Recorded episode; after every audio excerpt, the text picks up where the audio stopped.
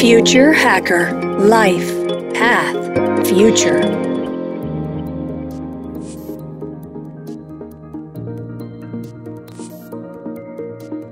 Los drones están ahora literalmente fuera de este mundo.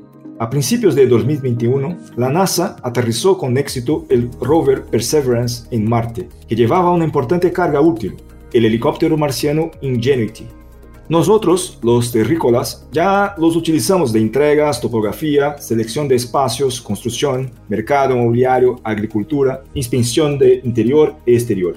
Al día de hoy están potencializados con la inteligencia artificial, por ejemplo, que también ha ayudado a impulsar su futuro. Invitamos para esta charla a Fernando Navarro para hablarnos de drones, aplicaciones y evolución de una tecnología que hace mucho tiempo ha dejado de ser una promesa. Es una realidad. Fernando tiene más de 20 años de experiencia en investigación y campos técnicos. Tiene un doctorado en ciencias de la computación con especialización en procesamiento de imágenes y computación de alto rendimiento. Durante los últimos 15 años ha liderado equipos de desarrollo en empresas Fortune 100 como Microsoft, Telefónica I+D y Amazon, y ha gestionado la monetización de los productos resultantes. Ha construido sistemas para la gestión y procesamiento automático de grandes volúmenes de datos, imágenes, sonidos, vídeo, metadatos. Como arquitecto líder en Telefónica I+D y desarrollador líder en Microsoft, ha creado sistemas que aprovechan cientos de servidores en todo el mundo. Manejan 30 millones de jugadores recurrentes y cientos de millones de microtransacciones. En una vida anterior, centrada en largometrajes y videojuegos, ha recibido una docena de premios, nominaciones por equipos a los Goya, premio de la Academia de Cine de España, al mejor largometraje y efectos visuales, así como dos premios BAFTA UK al mejor videojuego. Fundó Aero Insights en 2016 con interés en la tecnología de vuelo. Después de un par de años, decidió pasarse al negocio de topografía para el que utiliza imágenes aéreas drones, inteligencia artificial. Su empresa opera en 21 países y ha construido digitalmente más de 200.000 hectáreas de terreno para clientes de las industrias de minería, construcción y obras civiles, lo que la posiciona como una organización líder en el negocio. Hola Fernando, muchas gracias y sea muy bienvenido al Future Hacker. ¿Cómo estás? Pues estoy encantado. Muchísimas gracias por invitarme, Eduardo. La verdad que es una, alegría volver a coincidir contigo y bueno, encantado. Perfecto. Bueno, para empezar, ¿no? Cuéntanos un poco de tu historia con los drones, ¿no? Porque ya hace tiempo que los investiga. ¿Qué ha hecho empezar un negocio que los utiliza? Bueno, yo empecé de alguna forma a enredar con, con, drones, simplemente era una excusa para trabajar con tecnología novedosa. Con, en ese momento, pues siempre había tenido la espinita de que quería hacer electrónica. El, aparato electrónico, probablemente uno de los aparatos electrónicos más interesantes que había en ese momento, era el controlador de, los drones. La cosa fue evolucionando hasta que descubrimos que la parte, una parte que estaba bastante ignorada por la industria era el procesamiento de datos y las analíticas. Y olvidamos la parte de hardware y nos convertimos en, proveedores de servicios de, procesado de datos. ¿Te consideras un pionero en esta área? Porque, bueno, hace por lo menos ahí seis años, ¿no? O más que inviertes en eso. ¿Cómo ha sido la evolución de toda esta tecnología? Bueno, pionero es una palabra bastante, bastante grande. Sinceramente, nosotros a lo mejor hemos utilizado eh, elementos existentes, los hemos ensamblado de formas novedosas, hemos montado servicios que a lo mejor eran bastante novedosos para el momento. Bueno, básicamente nosotros lo que hacemos es detectar patrones de uso optimizarlos y hacer que la vida de nuestros clientes pues, sea más, más sencilla. Si te fijas, por ejemplo, en, la industria de, Nosotros trabajamos sobre todo en minería, construcción y obra civil. Y en esas industrias hay un montón de procesos de, gabinete, de oficina, que son muy críticos porque hace falta precisión y no se puede ahorrar en, este tipo de etapas, pero al mismo tiempo son tareas muy repetitivas, propensas a errores. Entonces nosotros detectamos ese tipo de patrones, los automatizamos con software y a partir de ahí, pues básicamente lo que consiguen nuestros clientes es trabajar más barato, más rápido y sin sacrificar precisiones, por ejemplo. Muy bien, interesante, ¿no? Y en términos de tecnología, desde tu punto de vista, ¿qué ha evolucionado en términos de posibilidades, combinación? Hemos hablado un poco aquí, ¿no? En la introducción de inteligencia artificial. Me habías enseñado también las, el procesado de imágenes. ¿Qué otras combinaciones que a lo largo de los últimos años se van añadiendo a este tipo de tecnología que ayudan a mejorar la utilización y el resultado. Lo, más importante es que, consideremos eh, los drones como, desde el punto de vista que a lo que nosotros estamos expuestos, básicamente es, un sensor, es una herramienta de ingeniería, es una forma de medir cosas. Dos de las cuestiones que más han evolucionado en estos seis años, seis años en el mundo de los drones es, es, una, es una eternidad. Tenéis que tener en cuenta que los primeros drones que se, utilizaron profesionalmente no tienen mucho más de seis años, ocho años. DJI que es la empresa que más drones vende en todo el mundo, pues no sé cuántos años tendrá, pero a lo mejor tiene 7 o 8, no, no tiene mucho más que eso. Sobre todo, el cambio más grande que he visto en, estos seis años es en cuanto a la productividad. Los precios obviamente han bajado, pero de alguna forma el, incremento más importante que ha habido, la, la mejora más importante es la productividad. Los primeros drones eran más parecidos a elementos que se montaban como hobby, más bien artesanía, eh, con lo cual, pues tenía sus limitaciones, sus asperezas cuando se utilizaban en campo, pero ahora ya son elementos absolutamente profesionales, son elementos que tienen procesos de uso absolutamente claros, son estables, no se caen, siempre que las fotos que capturan son fotos buenas, antes siempre había sorpresas. Entonces, probablemente la productividad ha sido una de las, de las mejoras, hasta el punto que nosotros como empresa, por ejemplo, pues esta semana estamos haciendo un proyecto en el centro de España y estamos escaneando del orden de mil hectáreas diarias que es una extensión grandísima, es gigantesca, sobre todo teniendo en cuenta que, generamos resultados en las que cualquier elemento que tenga más de 2 o 3 centímetros de tamaño se puede ver. Eso es una cantidad de, información bestial y al mismo tiempo pues es, es, complicado capturar toda esta información. El segundo elemento que ha cambiado es en cuanto a autonomías. Las primeras configuraciones de drones probablemente volaban 5 o 10 minutos. Un dron es un elemento que, que no tiene sustentación en sí mismo como puede ser un avión, no tiene alas, al menos los, los multirotores no tienen alas, con lo cual es simplemente fuerza bruta, son aspas girando, empujando el aire que hay debajo y manteniéndose en el aire. Básicamente es una forma elegante de no caer. Es lo que hacen este tipo de... es, más bien un helicóptero, es más bien un helicóptero, ¿no? Es un helicóptero, es un helicóptero, básicamente, es un helicóptero con cuatro aspas, ¿vale? Entonces, el tema es que estas configuraciones al principio solo tenían una autonomía de 5 o 10 minutos. Ahora fácilmente podemos encontrar equipos que pueden volar 40 50 minutos y seguramente a partir del año que viene o dentro de dos años, pues a lo mejor las baterías serán más eficaces, pero probablemente también entren otro tipo de, generadores de energía, a lo mejor algún tipo de motor de explosión, baterías de hidrógeno, este tipo de cosas. Y con eso vamos a romper la barrera de, de la hora, pocas horas de autonomía en la que tiene que haber un operador humano que reemplace una batería por otra. A partir de ese momento podemos prestar servicios que supongan pues, a lo mejor decenas de horas de autonomía días, semanas podría llegar a ser, no, sé cuándo pasará esto, pero en algún momento pasará, con lo cual pues yo creo que este es el, segundo cambio importante. Y sobre todo lo que ha evolucionado muchísimo es el software, todo lo que se utiliza para procesar los datos. Ahora la cantidad de información que se extrae a partir de fotos de dron es espectacular, es muy precisa, es espectacular y aparte es información que está muy cerca del negocio. No, no son fotos de colores, sino que son métricas de negocio, metros cúbicos, euros. Son métricas que cualquier persona que tenga una posición de, en la que tenga que tomar decisiones, pues está muy cerca de, la Excel que pueda estar utilizando para soportar estas decisiones. Perfecto. Y, esto del procesado, ¿no? Este punto específicamente, porque hay una tendencia, ¿no? Cuando hablamos de 5G, del procesado en la edge computing, o sea, en la orilla, no sé cómo se dice ahí, pero es, es eso, o sea, la punta. Y esto va a pasar también con los drones, porque hay que tener este dron, hay que tener, si es el caso, ¿no? Eh, más capacidad de procesado en la punta y los datos que se transmiten mucho menos. O sea, eso es un balance entre los dos, ¿no? ¿Esto va a pasar? ¿Es un movimiento o es algo que no, no, para drones no funciona? Esto, está pasando ya y de hecho, si te fijas, por ejemplo, las primeras configuraciones de drones tenían una, una capacidad de procesado limitada. La justa, es como si dijéramos una capacidad de procesado de supervivencia. El mínimo imprescindible para detectar la posición del dron y corregirlo cuando pasaban cosas extrañas. Era una pequeña CPU con su memoria, con sus sensores, este tipo de cosas. Pero ahora, por ejemplo, Edge Computing es un elemento muy relevante en, este tipo de drones, hasta el punto de que los drones comerciales ya incorporan sensores que son capaces de detectar obstáculos.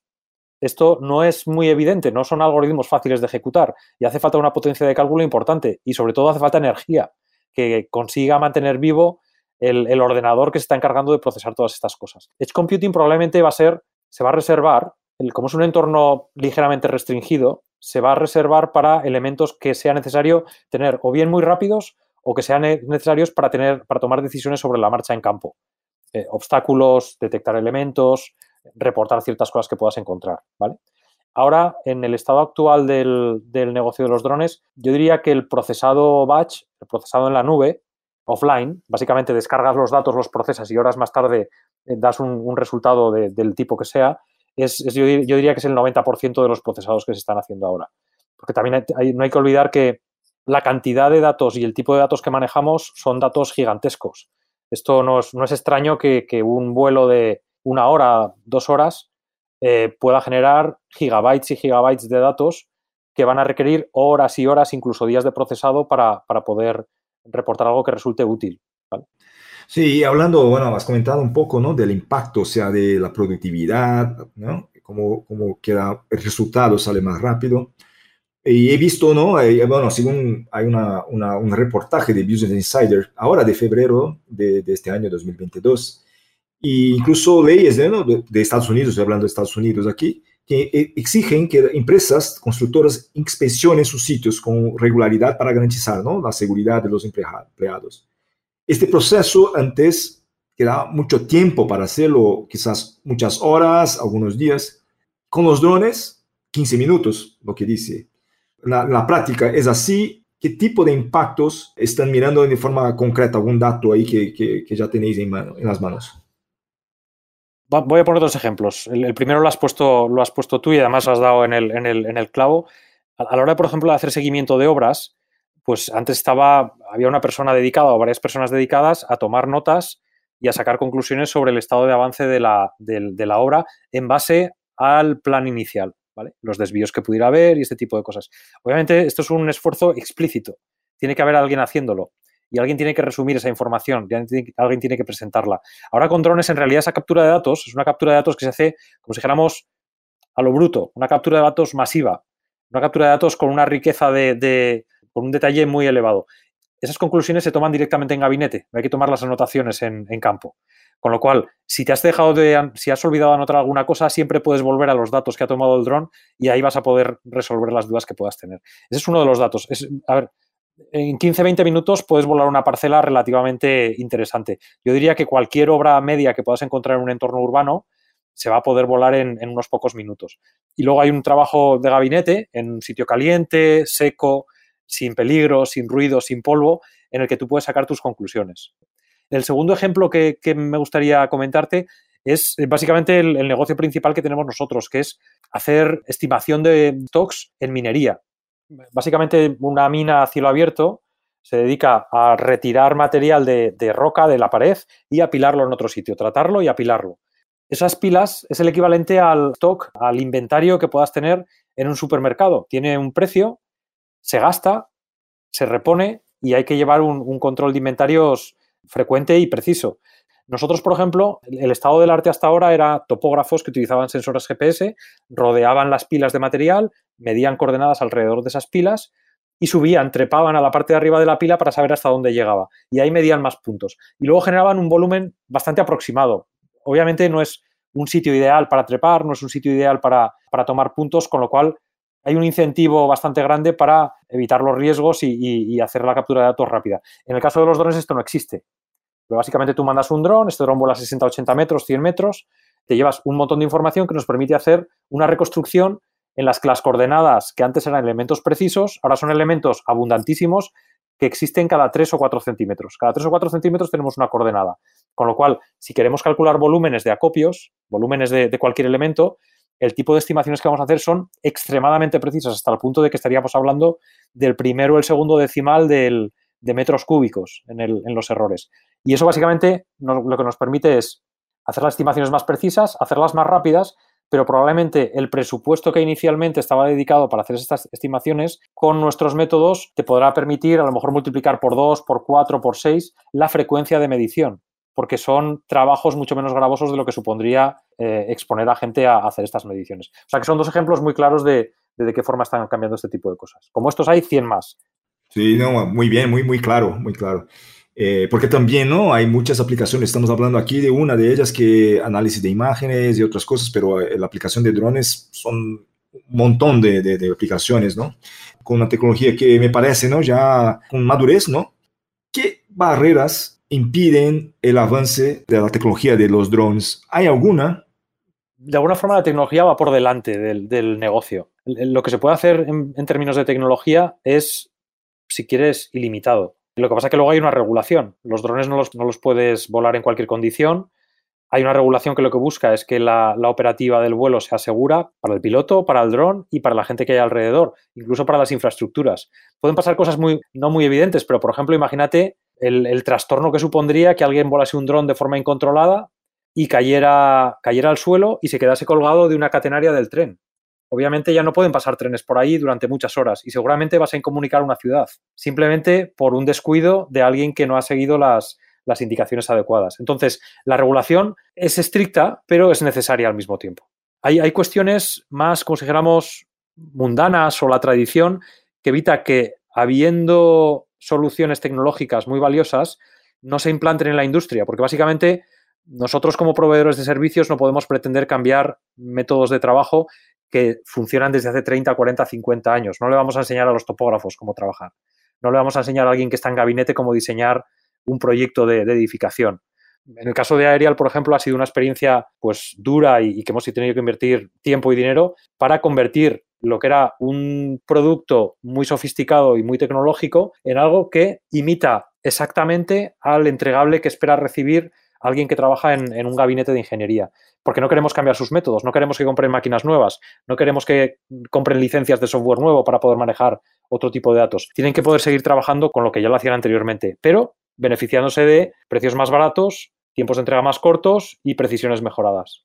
Sí, perfecto. Bueno, eh, al final aplicado ahí el design thinking ¿no? para ponerse ahí entendiendo quién es el usuario, ¿no? Y al final cómo se va a utilizar la, información, porque a, la persona que está en el campo haciendo, como comentabas, hay 30, 20 años haciendo la misma cosa, es una herramienta como otra, ¿no? Y debería ser fácil de utilizar y ayudar en su trabajo, no liar más, ¿no? Crear más dificultades. Entonces, ahí, yo creo que es por ahí, es, es, una buena, me parece, ¿no? Una buena aproximación para el tema. Y, hablando, ¿no? De, un poco del, futuro, eh, ¿qué, ¿Cuál es tu visión ahí para todo el desarrollo? ¿Es, ¿Ya está en la madurez? que o ¿Hay un sueño de tu parte? Y, mira, esto con esto se podría hacer más o una visión más general de, de este tema. ¿Cómo lo ves? Bueno, ahora, el, si, os fijáis, por ejemplo, si pensáis en la, curva de Garner de, evolución de la tecnología y todo eso, ahora yo diría que estamos, hace dos o tres años o hasta hace dos o tres años, toda la gente estaba todos pensábamos que los drones valían para todo y, y, estábamos en la cusp de esta montaña. Ahora eh, estamos bajando la montaña muy rápidamente. O sea, realmente ahora se está acotando muchísimo para qué se utilizan los drones, para qué no se utilizan los drones, dónde sirven, dónde no sirven y este tipo de cosas. Entonces, yo creo que en, realidad los drones van a habilitar muchos trabajos o soluciones nuevas, pero sobre todo lo que van a hacer es solucionar los problemas de las soluciones antiguas, porque al final un, un, gabinete eh, está compuesto de gente que tiene sueldos altos, que tiene, necesita años de capacitación, con lo cual es personal muy valioso. Eh, idealmente se debería utilizar en las, en las tareas que más valor aportan. ¿Por qué no decirlo? Un dron es un robot. ¿Por qué no utilizar los robots para las cosas que aportan menos valor? De forma que los humanos se puedan concentrar en las, en las cosas que, que realmente nos ayuden a mejorar. Seguramente la tecnología va a cambiar muchísimo también. Más autonomía, más tiempo, sensores más grandes, en realidad los, los, drones utilizan cámaras parecidas a las que podamos utilizar nosotros para hacer fotos, pero van a aparecer otros nuevos, sensores LIDAR que van a bajar de precio, va a haber muchas cosas que van a cambiar. También esto, en general pensamos que los nichos tecnológicos están, están completamente separados.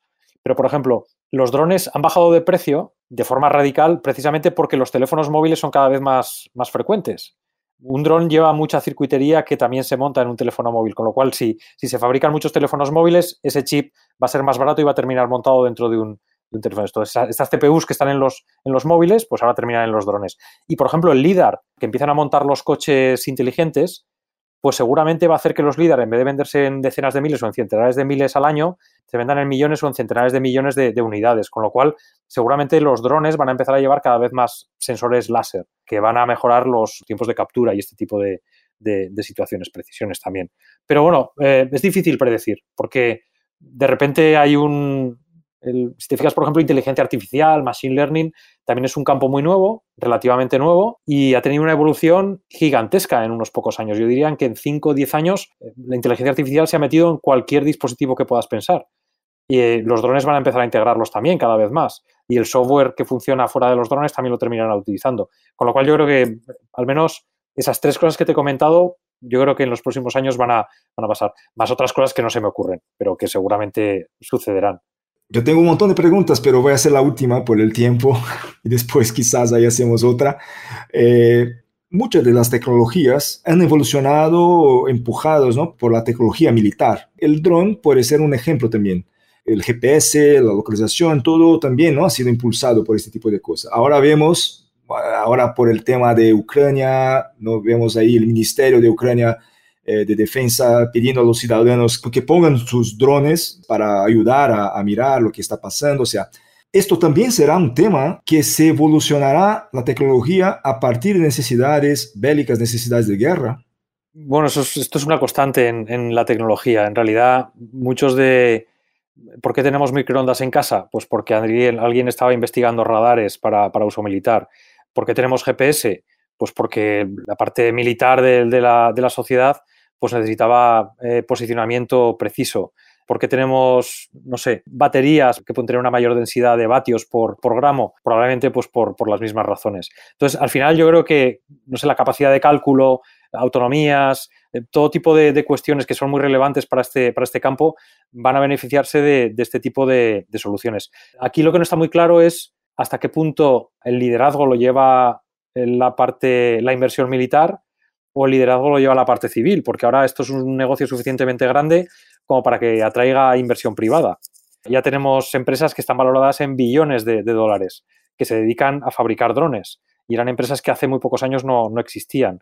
Entonces, probablemente nos beneficiemos de ciertas cosas que van a, ir apareciendo, pero eso no descarta que también el, entorno civil, la, vida civil, y el, entorno académico termine generando sus propios resultados. Y esto está pasando desde hace muchísimo tiempo, con lo cual, en este caso, también una de las, una de las cuestiones beneficiosas con drones, además, y esto es muy importante, es que las barreras de entrada son muy bajas. O sea, si piensas un GPS profesional, un GPS profesional puede valer 10, 15 mil euros fácilmente. Y un dron con un GPS suficientemente preciso vale mil. Y ya puedes empezar a hacer topografía con este, con este dron. Al final se está democratizando de alguna forma. Luego también el, conocimiento también fluye de una forma mucho más libre, mucho menos en forma de nicho, con lo cual yo creo que vienen buenos tiempos para la gente que quiera trabajar y que quiera, que quiera pensar en negocios, en, mejorar las cosas. O sea que, bueno, yo creo que es, un, buen momento para estar en este negocio. Muy bien. ojo que estás dando ahí un tip ¿no? para, la, para la competencia. bueno, es parte del mercado. La, competencia es beneficiosa, sí. Hay, que tener el tiburón en la piscina. No, nos podemos dormir. Muy bien. Perfecto, perfecto. Bueno, Fernando, mucho gusto de estar aquí contigo, eh, oír mucho de este, de este tema, muy fascinante. Te agradezco muchísimo y espero que pronto podamos ahí hablar más de drones, de tecnología, lo que sea. Muchísimas gracias. Bueno, pues para lo que necesitéis ya sabemos dónde estamos y, bueno, pues encantado de, de hablar contigo. Un saludo. Gracias. Future Hacker. Life. Path. Future.